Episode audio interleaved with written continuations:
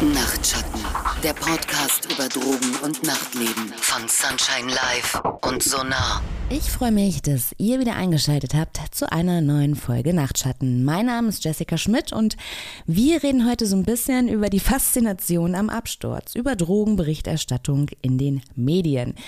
Die Berichterstattung über Drogen und Drogenkonsum, gerade auch im Kontext mit Club- und Nachtleben, ist Fluch und Segen zugleich.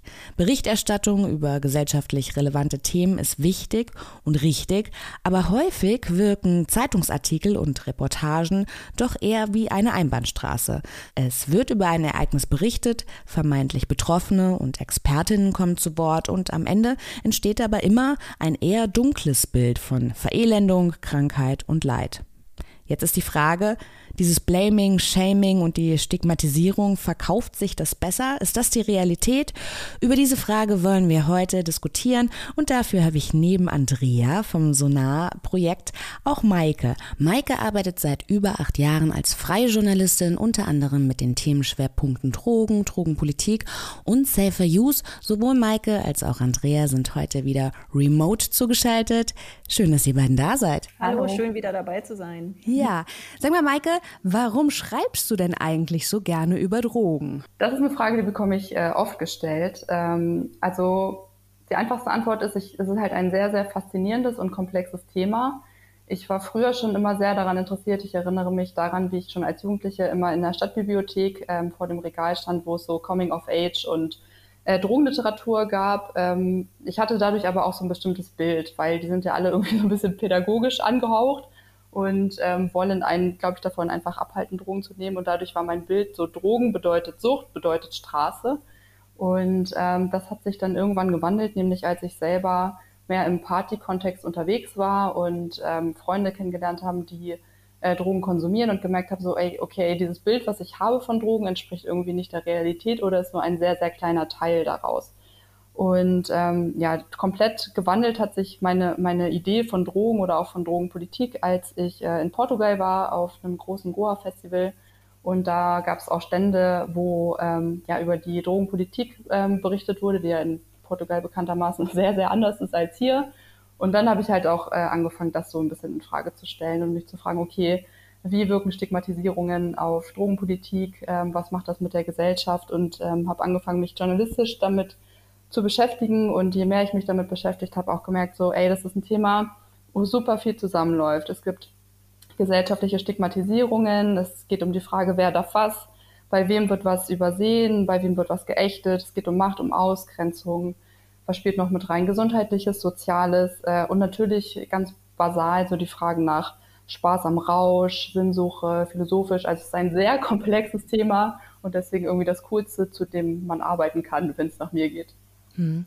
Jetzt hast du viele der Stigmatisierungen und Schubladen, in die man vielleicht auch als Konsumentin gesteckt wird, schon genannt, aber nochmal mhm. ganz konkret, wie aus deiner Sicht ähm, wird denn in den letzten Jahren über das Thema Drogen, Drogenkonsum und Nachtleben berichtet? Ähm, ja, also als ich angefangen habe, mich ähm, für Drogen zu interessieren, habe ich auch viele Zeitungsartikel dazu gelesen und ich erinnere mich noch daran, dass es halt auch äh, immer sehr diesem einen Schema folgte, was ich gerade schon genannt habe, Drogen gleich Sucht gleich Straße.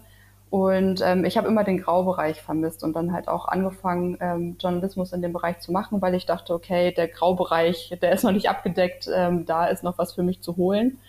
Ähm, und ja, dazu gehört zum Beispiel auch Gelegenheitskonsum. Also Nachtleben zum Beispiel fand, also hat in meiner Wahrnehmung ähm, so vor sieben, acht Jahren, als ich angefangen habe, echt super wenig irgendwie stattgefunden, sondern meistens irgendwelche Porträts über Menschen mit einer äh, Substanzgebrauchsstörung, die dann irgendwie auch sehr so waren, also man hat sozusagen den Fehler gesucht. Also wann ist der Moment, der Fehler passiert in dem Leben, dass die Person Droge X genommen hat? Und das war dann so der, das Thema des Textes. Also mir, mir kam das sehr, sehr platt alles vor. Ähm, ich muss aber sagen, dass ich in den letzten Jahren schon irgendwie eine Öffnung wahrnehme. Also ich glaube, es hängt ein bisschen damit zusammen, äh, dass mehr über das Thema Drug-Checking berichtet wurde, ähm, aber halt auch äh, über das Thema Drogen als Medizin, was ein bisschen ironisch ist, weil ja also man kann jetzt mal in Anführungsstrichen nicht sehen, wenn ich Drogen und Medizin sage, aber dass halt bestimmte Substanzen, die jetzt als in Anführungsstrichen Drogen gelten, wie MDMA, Ketamin, LSD, jetzt wieder zu Medizin in Anführungsstrichen äh, entdeckt werden, obwohl sie ja eigentlich daher kommen. Das irgendwie so zeigt so ein bisschen so die Ironie der ganzen Geschichte. aber ich habe trotzdem das Gefühl, dass sich dadurch so der Diskurs so ein bisschen wandelt und Menschen sehen so, okay, Drogen sind nicht nur böse. Drogen können auch interessante Sachen machen.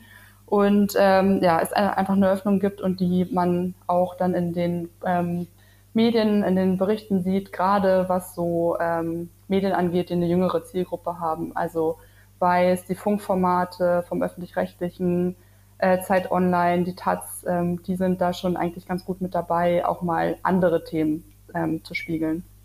Das deckt sich auf jeden Fall auch mit dieser persönlichen Erfahrung, die ich habe. Und lustigerweise, ne, als langjährige Mischkonsumentin, ist es trotzdem so, dass ich mich selbst auch dabei beobachtet habe, wie man vielleicht auf Partys Leute kennenlernt und ähm, dann ein bisschen verwundert ist, wenn man dann hört, was die vielleicht auch beruflich machen und so. Und durch dieses, durch, durch die Gesellschaft geprägte Bild und auch durch die Medien geprägte Bild, dass man dann irgendwie oder dass selbst ich dann immer gedacht habe, wow, der ist so kompetent, obwohl der auch gut feiern kann. Ne? Man hat irgendwie, oder ich habe bei mir selbst auch beobachtet, dass das eine nicht mit dem anderen so Hand in Hand gehen könnte, was natürlich total vollkommener Quatsch ist. Mhm. Ne? Ja, total. Andrea, was bekommst du denn mittlerweile so für Anfragen? Du bist ja jetzt auch hier immer die kompetente Partnerin an meiner Seite und ich habe auch wahrgenommen, dass du jetzt natürlich für das Thema vielleicht auch häufiger angefragt wirst. Ähm, wie nimmst du dieses Thema wahr? Also ich kann mich dem, was Maike gerade berichtet hat, eigentlich nur anschließen. Ähm, also es ist sehr schwarz-weiß. Ähm, alle Anfragen, ähm, die ich bekomme, gehen, äh, sind meistens eher anlassbezogen. Das heißt, wenn irgendwas passiert ist, was Schlimmes, niemals was Schönes, es ist immer äh, was Schlimmes. Jemand ist gestorben an einer Überdosis ähm, oder ähm, es wurden gerade wieder äh, ja, ähm, Zahlen veröffentlicht ähm, und dann soll es ein Statement dazu geben. Aber die Intention ist immer relativ schnell klar. Es geht immer eher darum, über dieses schreckliche Ereignis und äh, diese schrecklichen Substanzen ähm, zu berichten. Ähm, und es geht immer in eine Richtung. Also es ist sehr undifferenziert. Ähm, und man merkt schon bei den Anfragen und auch so bei den äh, Vorbesprechungen, ähm, dass es reißerisch sein muss. Und äh, da, äh, ja, und das wird dann häufig damit begründet, äh, dass äh, die Leserinnen und Leser oder Zuhörerinnen, äh, je nachdem, was für ein Format das ist, äh, das auch so wollen äh, oder dass das auch verstanden werden muss. Das wird häufig auch angeführt. Ähm, und das sind so Dinge, wo ich mich einerseits frage, ähm, denken die Medienschaffenden, äh, die Bevölkerung ist blöd äh, und versteht einen differenzierten Artikel nicht oder Beitrag. Ähm, und auch so dieses Argument, dass es reißerisch ähm, sein muss, das führt ja letztendlich dazu, dass wir uns gar keine, ähm, ja, gar kein Bild ähm, als Bürgerinnen und Bürger ähm, von der Situation machen können, wenn wir selber mit dem Thema nichts zu tun haben, weil wir ja immer nur diese eingefärbte Berichterstattung bekommen. Und genauso sind ähm, auch tatsächlich äh, in der Realität dann die Anfragen. Ich könnte da noch eine kleine Anekdote ähm, erzählen. Ähm, da gab es mal ähm, eine Anfrage für einen Filmbeitrag. Da haben wir uns total gefreut. Also eine äh, Dokumentation, das war für einen Drogennotdienst. Und da sollte ein äh, Mensch, der bereits so im Vermittlungsprozess und Beratungsprozess ist, äh, begleitet werden. Das fanden wir total super, sind da eigentlich auch immer eher vorsichtig, ähm, weil wir natürlich auch die Menschen schützen wollen, ähm, die sich dort in den Medien dann halt präsentieren. Ähm, und am Ende war es dann so, dass es eigentlich ein super guter Beitrag war, aber da hat dann die Redaktion am Ende äh, gemeint, ja, nee, das können wir so nicht veröffentlichen, das muss nochmal zusammengeschnitten werden, das ist alles überhaupt nicht äh, reißerisch genug. Also der Begriff fiel dann auch tatsächlich ähm, und das funktioniert so nicht. Und dann wurde dieser komplette Beitrag zusammengeschnitten zu dieser Standardchoreografie. Man sieht äh, eine betroffene Person, die wird interviewt, dann sieht man äh, eine Partnerin oder einen Partner, die ganz furchtbar drunter leidet. Dann werden noch so ein paar Elendsbilder gezeigt äh, vom Berliner Straßenstrich ähm, oder von einer Drogenszene, wo ein paar Leute dann ähm, irgendwo in irgendwelchen Ecken abhängen ähm, und dann kommt dann noch so ein Statement von irgendeinem Suchttherapeuten oder einer Suchttherapeutin, was auch häufig eher Standard ist ähm, und dann ist das Ding zu Ende. Und ja, das ist so der, die normale Choreografie. Es ist ja auch zum Beispiel jetzt auch bei unserem Podcast hier, ne, werde ich ganz oft gefragt, verherrlicht ihr Drogenkonsum? Sagt ihr den Leuten, wie man Drogen nimmt? Ne, so richtig vorwurfsvoll, wo ich mir denke, wow, du hast also nicht reingehört, wenn ich dich jetzt ja. richtig verstehe. Ähm, jetzt kann ich selbst auch sagen, dass natürlich, man sieht ja die Klickzahlen seiner Arbeiten ne, und es funktioniert schon so ganz gut, wenn du in der Headline alleine Berghain, vielleicht noch Darkroom und wenn du dann noch eine Substanz mit in die Headline bringen kannst. Absoluter Clickbait. Maike, wie nimmst du das wahr? Wie schätzt du generell die Ausgewogenheit der Berichterstattung ein? Ist es auch so deine Realität? Ähm, ja, also ich höre natürlich sowas immer mit Schrecken. Also das Ding ist, ich kenne ja nur meine eigene Arbeit und gucke nicht, leider nicht immer regelmäßig bei Leuten über die Schulter, wie sie so arbeiten. Deswegen finde ich das ganz interessant, wenn auch erschreckend, was Andrea so erzählt, was sie äh, für Anfragen bekommt. Und ähm, merke das aber auch der Skepsis, die mir entgegenkommt, wenn Leute mich nicht kennen und ich sage so, hey, ich bin Journalistin, ich mache was zum Thema Drogen. Und merke ich auch, dass mir halt so eine gewisse Grundskepsis entgegenschlägt, was ich auch gesund finde, aber ich merke dann auch immer, okay, ich muss mich jetzt hier erstmal bewähren, damit das Gegenüber ähm, ein, ein also in ein Gespräch mit mir äh, einsteigt. Und manchmal gelingt es dann halt auch gar nicht, was ich auch verstehen kann, weil wie Andrea ja auch gerade gesagt hat, ähm, müssen, äh, müssen ja auch Menschen geschützt werden und das kann ich auch absolut verstehen. Ähm, ich habe auch die Erfahrung schon gemacht, dass Dinge von der Redaktion verändert wurden, die ich gemacht habe, ähm, auch mit dem Argument, ähm, ja, es, es läuft so besser. Das ist halt irgendwie so ein bisschen immer so das Totschlagargument bei vielen Medien, weil das ist halt, gibt, man kann ja keinen AB-Test machen. Also ich kann ja nicht meinen Artikel so veröffentlichen mit der Überschrift, die ich gewählt hätte und dann macht man halt dasselbe am selben Tag zur selben Zeit nochmal, um halt zu gucken, hätte es vielleicht auch anders formuliert und da komme ich als freie Journalistin dann zum Beispiel auch gar nicht gegen an, weil ich bin einfach am kürzeren Hebel. So, wenn der zuständige Redakteur, der, die zuständige Redakteurin sagt, so funktioniert das nicht, dann kann ich nicht sagen, ich will das aber trotzdem so machen, weil das ist leider nicht in meiner Macht so oder ich kann es am Ende nicht entscheiden. Ähm, zu der Frage, wie ich die, äh, die Ausgewogenheit der Berichterstattung wahrnehme, ähm, ja, also da geht es ja auch immer um die Frage, so was ist die Realität? Und das ist ja immer eine sehr komplexe Frage, weil Realität ist ja immer so, wie die Person sie gerade sieht. Also wir alle drei sehen Realität durch unsere, unsere eigenen Augen und das ähm, schlägt sich natürlich auch in der Berichterstattung irgendwie wieder. Man hat ja immer nur so einen kleinen Teil, den man wahrnimmt und ähm, der, der, den, den übermittle ich dann auch als Journalistin. Und da ähm, sehe ich zum Beispiel zwei grundsätzliche Schwierigkeiten, wenn es um Berichterstattung geht. Das eine ist, ähm, was ich gerade schon angesprochen habe, das mit der, mit der Sichtweise der berichtenden Person, die irgendwie in einem Artikel vorkommt. Ähm, also zum Beispiel auch wenn ich jetzt versuche, mich möglichst ähm, neutral einem Thema oder möglichst genau einem Thema anzunähern äh, und alle, Wort, alle Seiten zu Wort kommen zu lassen und es auch wirklich so auszurecherchieren, dass ich am Ende ein, ein Bild davon habe, ist es ja immer noch mein Bild, was ich im Kopf habe und dann entsprechend auch ähm, ein Radiostück draus wird oder ein Text draus wird und so. Und ähm, natürlich kommt es oft vor, dass die Realität, wie ich sie wahrgenommen habe, nicht die Realität ist einer Person, die, äh, mit der ich gesprochen habe zum Beispiel. Und dass die das dann nicht richtig wiedergegeben findet, obwohl das nicht unbedingt mutmaßlich äh, böswillig passiert sein muss, sondern halt einfach nur, weil ich mit einer anderen Brille auf die Welt gucke und ähm, einen anderen Blick darauf hatte. Das ist, da ist immer schon so ein Knackpunkt, wo so, wo es zu, ja, wo es einfach zu Schwierigkeiten kommt.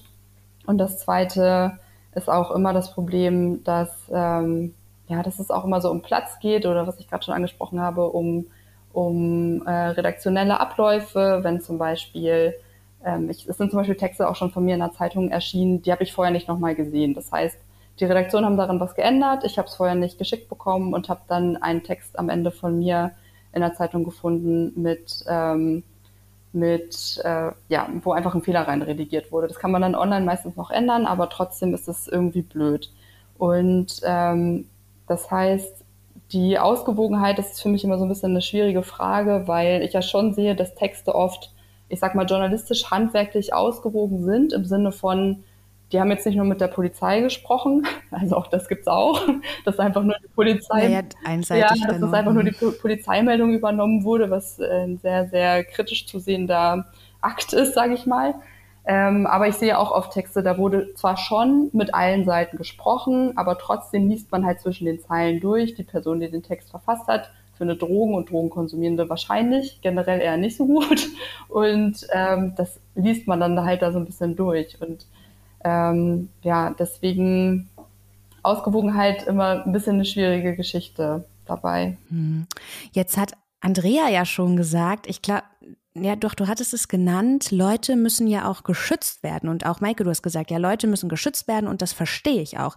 Jetzt ist die Frage, müssen Leute denn wirklich geschützt werden? Ja, ich, nee, ja, nee, mit Leute geschützt äh, werden meinte ich eigentlich eher die äh, Menschen, die dann an dem Beitrag beteiligt werden. Ah, okay. Also da mhm. gab es zum Beispiel dann auch so Szenen, ähm, wo wir äh, mal über Straßensozialarbeit äh, berichten wollten äh, mit einem äh, Fernsehsender. Äh, und äh, ich habe dann die Kollegen äh, mitgeschickt ähm, mit meinen StreetworkerInnen in Tempelhof Schöneberg und ja, zur Begleitung einfach. Und das war dann halt nicht ausreichend. Also es musste dann halt nochmal ganz dicht rangezoomt werden an eine wohnungslose Person. Ähm, die, die, sollte dann halt auch nochmal was sagen. Also es ist schon so richtig bedrängend. Ähm, manchmal, ähm, je nachdem, was für ein Format das dann letztendlich ist. Ähm, und das empfinde ich schon als unangenehm. Und manchmal ähm, ist ja, glaube ich, auch den Menschen, die dann interviewt werden, äh, die Tragweite gar nicht äh, klar, was dann passiert, wenn sie mit ihrem Gesicht äh, und ihrem, vielleicht mit ihrem Vornamen ähm, zu sehen sind ähm, und dort vielleicht sogar intoxikiert was sagen. So, ich habe ja nicht nur mit Partydrogenleuten zu tun. Ähm, meine Einrichtungen beschäftigen sich ja auch äh, mit Heroinkonsumentinnen beispielsweise oder mit Menschen, die auf der Straße leben. Und da äh, ist es mir schon wichtig, ein bisschen hinzugucken, wie wird diese Person dann nachher überhaupt dargestellt. Weil häufig ähm, ist es dann äh, so eine super verelendende, äh, stigmatisierende ähm, Sprache, Bildsprache, die dafür benutzt wird. Ähm, und das das finde ich tatsächlich echt schrecklich. Und das ist das, was ich vorhin auch meinte, dass es immer das gleiche Fahrwasser ist. Ähm, also wie so eine einstudierte Choreografie okay. dass sich das nicht öffnet. So. Ja, das verstehe ich zu 100 Prozent, weil ich habe mir manchmal gedacht, warum ist es denn so eine stigmatisierende Berichterstattung? Die hat ja so, ich vergleiche das so ein bisschen, so ähm, diese Drogenaufklärung hierzulande erinnert mich so ein bisschen wie der Sexualkundeunterricht in den Amerika, äh, in Amerika, so stelle ich mir das vor, ne? dass man irgendwie die Leute gar nicht aufklären möchte, sondern ihnen sagen möchte, mach das nicht oder so, ne? Ja.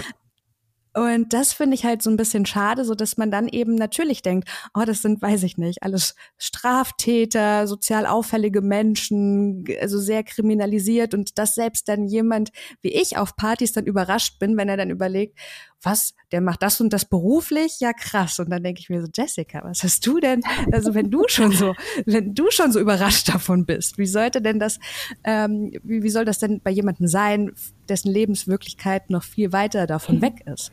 So, ne? Ja. Das mit dem Ranzoomen finde ich auch sehr schwierig, Maike. Welche Sachen gehen denn grundsätzlich gar nicht so im Hinblick auf den Pressekodex? Ist ja eigentlich tatsächlich, was sagst du zu solchen Kolleginnen? Manchmal arbeitet ja man auch mit einem Fotografen oder einem Kameramann und dann sage ich auch, also nee, sorry, aber das sind jetzt nicht die Bilder, die ich schaffen mhm. möchte. Ähm, also ich habe tatsächlich viel anonymisiert. Ähm, auch, ach, da habe ich eigentlich auch ein ganz gutes Beispiel für, zum Beispiel zu der Frage so, wessen Verantwortlichkeit ist es, ich hatte mal eine Zusammenarbeit mit einem Protagonisten, die ganz, ganz toll war, zu einer echt äh, interessanten Geschichte, der sich super gefreut hat, mal seine Geschichte zu erzählen zu können und so weiter. Und dem es auch egal gewesen wäre, wenn sein Name ähm, und sein Foto in der Zeitung erscheint und oder in dem, es war für ein Online-Medium. Ähm, und dann habe ich mir echt tagelang dachte ich so, oh, ich habe irgendwie Bauchschmerzen dabei, ich will den auch nicht übergehen, wenn er sagt, es ist okay dann ähm, ist das ja auch okay. Aber auf der anderen Seite habe ich dann auch gedacht, so, na ja, nee, ähm, also es ging auch um Gefängnis und er ist schon mehrfach irgendwie straffällig geworden und war im Gefängnis und die Wahrscheinlichkeit, dass es nochmal passiert, ist relativ hoch. Und dann dachte ich, ich möchte nicht verantworten, dass er halt nochmal ins Gefängnis kommt ähm, und dann da sein Gesicht äh, oder sein Name erkannt wird, seine Geschichte erkannt wird und er daraufhin halt irgendwelche unangenehmen Komplikationen mit den Menschen im Gefängnis hat, also vor allem mit den Behörden dann in dem Fall.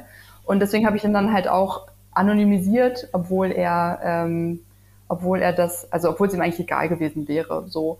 Und ähm, da finde ich, ist es halt auch meine Verantwortung als Medienschaffende, auch ein bisschen mitzudenken, wie ist das der, wie ist das so für die Person, weil ich will auch die Leute nichts aussetzen, weil genau das eine sind die Stigmatisierung und das andere ist halt immer noch die Strafverfolgung. Also die Leute, auch die im Partykontext ähm, die jetzt nicht ähm, auf der Straße sind sozusagen und Heroin konsumieren, sondern die Ecstasy nehmen, die begehen eine Straftat.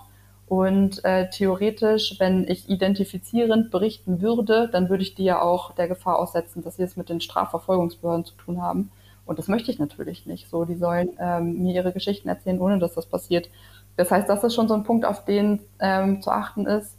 Und dann in der journalistischen Arbeit, ähm, also bei Partykonsumierenden ist es vielleicht nicht so ein großes Thema, aber ich habe auch mit vielen Leuten gesprochen, die halt ähm, ja, eine Suchterkrankung haben. Und da muss man halt auch einfach vorsichtig agieren, weil die haben diese Suchterkrankung ja nicht ähm, aus Spaß, sage ich jetzt mal so, sondern weil es da irgendwie ein Trauma vielleicht gibt oder sowas. Und da finde ich, muss man dann auch als medienschaffende Person vorsichtig agieren und halt immer wieder nachfragen, ist es okay, kann, können wir dieses Gespräch noch führen, ist es unangenehm für dich oder vielleicht auch vorher, dass man ähm, so eine Art Basswort oder eine Geste ausmacht, mit der die Person relativ äh, niedrigschwellig äh, signalisieren kann, so ich möchte jetzt nicht mehr weitermachen.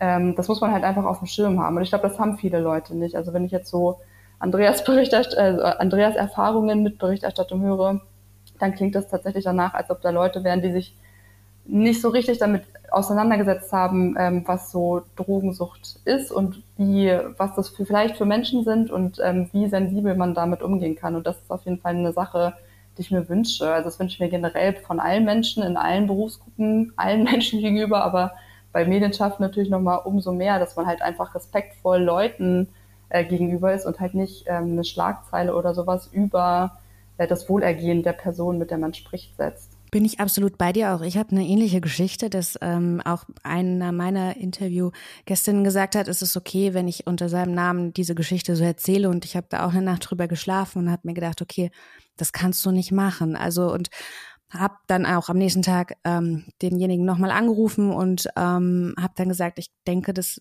wäre nicht in deinem Sinn und weil ich dann auch denke, ich möchte jeden Menschen so behandeln, wie ich selbst auch behandelt werden möchte. Selbst wenn ich jetzt nicht die klügste Entscheidung treffe, fände ich das gut, wenn jemand wei weitsichtiger vielleicht auch in dem Moment für mich mitdenkt.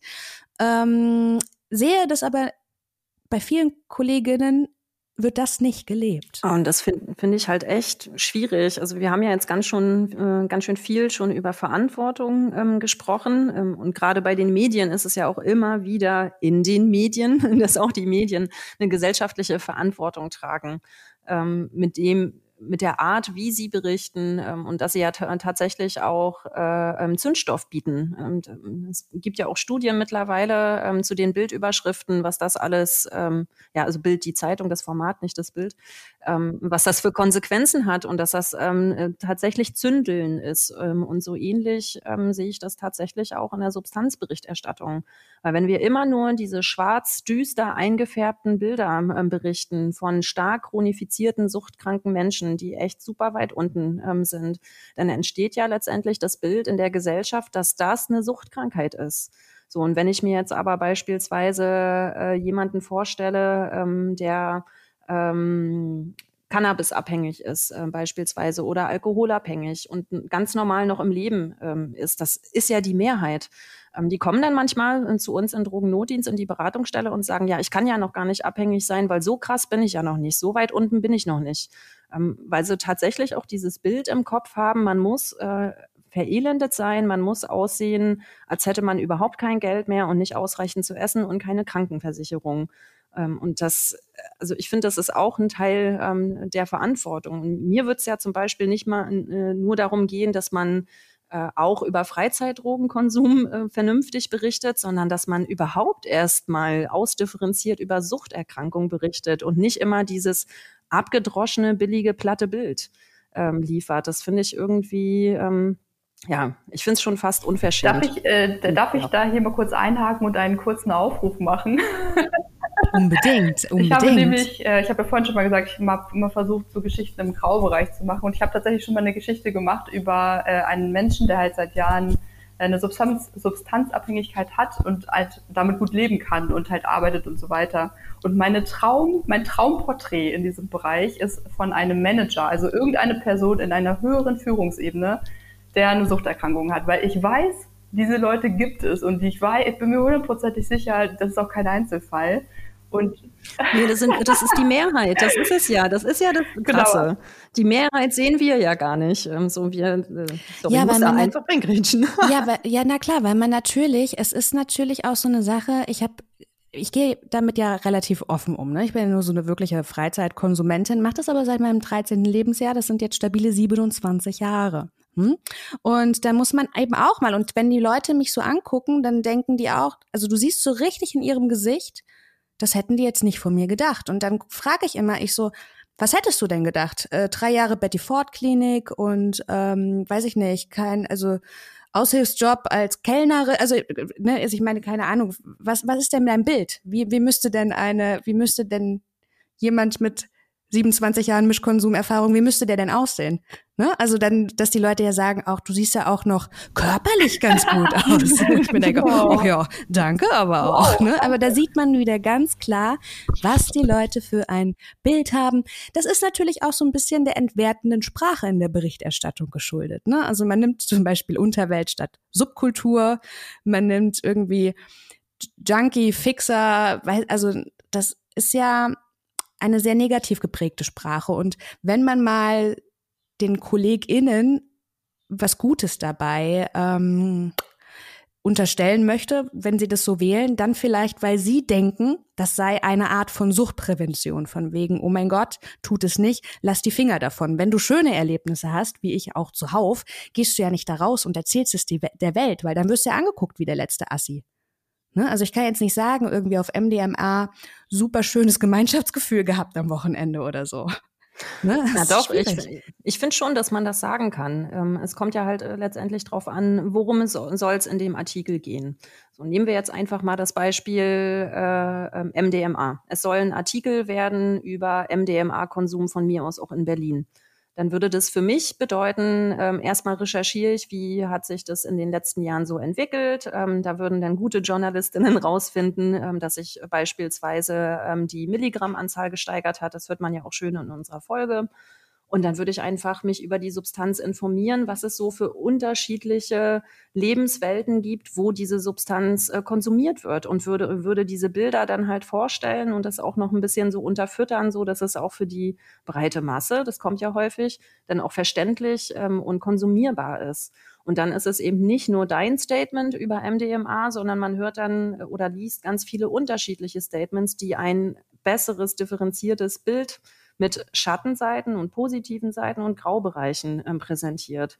Und dann ist es halt rein informativ und man kann es ja trotzdem irgendwie unterhaltsam schreiben. Ähm, ich verstehe immer gar nicht so diese Begründung, ja, äh, das ist dann nicht mehr so lesbar und das ist dann nicht interessant. Das liegt dann für mich eher daran, dass die Person, die es geschrieben hat, nicht, vielleicht nicht gut schreiben kann. Man kann auch Fakten echt äh, sexy verpacken. Ähm, der, ja, genau. Man da kann auch Fakten sexy verpacken. Punkt. Total, da bin ich absolut bei dir, Andrea. Jetzt hast du, jetzt hat Andrea hier schon vorgelegt, ne, das wäre jetzt auch meine Frage gewesen, wie würde denn eine bessere Berichterstattung aussehen? Äh, Mike, hast du da auch noch eine Vision von? Ähm, ja, also ich hatte jetzt direkt Lust, den MDMA-Artikel zu schreiben. ähm, ja, ja, besser würde für mich wahrscheinlich heißen, dass man halt ja Texte schreibt, die mit diesen gesellschaftlichen Vorurteilen brechen, weil haben wir jetzt auch schon drüber gesprochen, dass das ja gerade bei Medienschaffenden eine besondere Rolle spielt, weil wenn ich halt als Person, die mit bestimmten gesellschaftlichen Vorurteilen aufwachse, dann Journalistin werde und die ähm, in die Zeitung schreibe, dann liest es wieder wer anders und so reproduziert sich das die ganze Zeit. Und ich würde mir einfach wünschen, dass man da irgendwie rauskommt und mehr Geschichten aufschreibt, die diese Vorurteile nicht bedienen.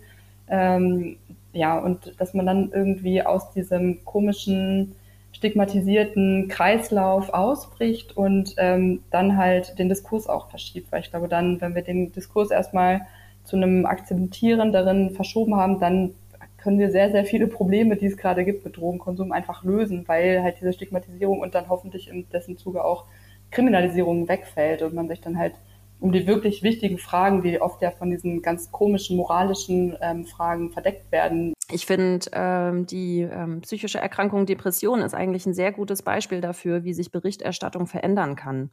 Ähm, das hat ja in den letzten Jahren ähm, sich ein bisschen gewandelt, auch so die gesellschaftliche Meinung dazu. Und das hängt auch mit der Berichterstattung zusammen. Und wenn wir heute Artikel lesen über Depression oder Berichterstattung, hat das eine ganz andere Sprache, einen anderen Bildaufbau, einen anderen Informationscharakter. Und dadurch entsteht auch ein anderes Bild.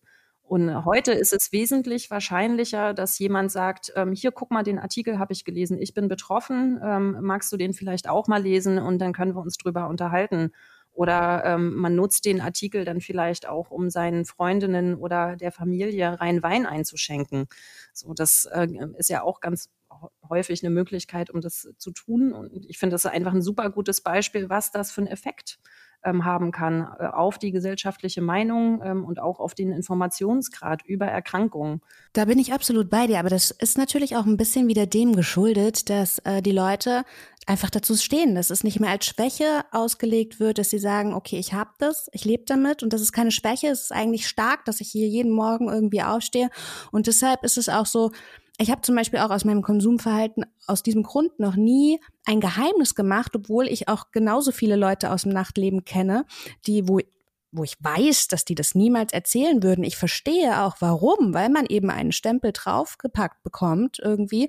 Aber ich finde es auch nicht peinlich, ich finde auch nichts peinlicher, als wenn ich vor mir sehe jemanden mit einer riesen Gesichtsdisco und ich frage, sag mal, hast du gefeiert? Nee, nee, nee, also sowas mache ich nicht. Dann denke ich mir so, okay, ah. gut, äh, dann tun wir beide jetzt mal so. Man stellt ja auch keine Fragen, äh, worauf man, also mein Fehler, bitte entschuldige. Aber das ist natürlich auch so, ne, wenn eben diese Leute sich frei machen würden, dass man ihre Kompetenz anzweifelt oder die Art des Menschen, die sie außerhalb dieses Feierkontexts sind, wenn die einfach sagen würden, ja, das mache ich, weil nicht jeder, der sich ab und zu mal gönnt, hat auch ein Suchtproblem oder so.